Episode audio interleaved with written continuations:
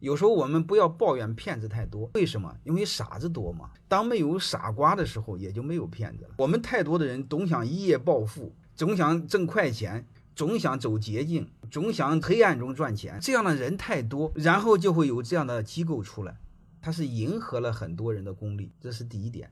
第二点，有时候不是违法的行为，国家是管不了的。他只要是在合理合法的做，我们没法去批评他们，他就可以打擦边球嘛。